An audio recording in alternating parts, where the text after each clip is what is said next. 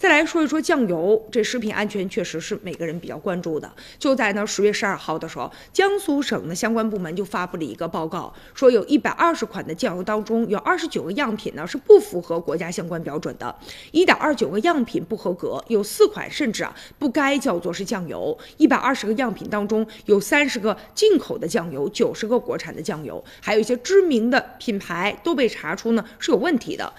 而且呢，衡量一款酱油品质到底好不好，主要看呢它里面含有的氨基酸肽氮的含量。如果说含量越高的话，那酱油的等级呢也会相应的越高，滋味呢也会越鲜美。也就是说呢，这酱油好不好啊，能不能提味儿，全看这个指标了。但是在这一次的检测当中，有四款酱油啊含量是不达标的，甚至不能称作是酱油了。还有部分的酱油呢，它虚标了营养成分，有欺骗消费者这样的嫌疑。对于呢。低盐需求的消费者来说啊，买了某一款酱油可能就会被骗了，而且也不符合国家相应的标准啊。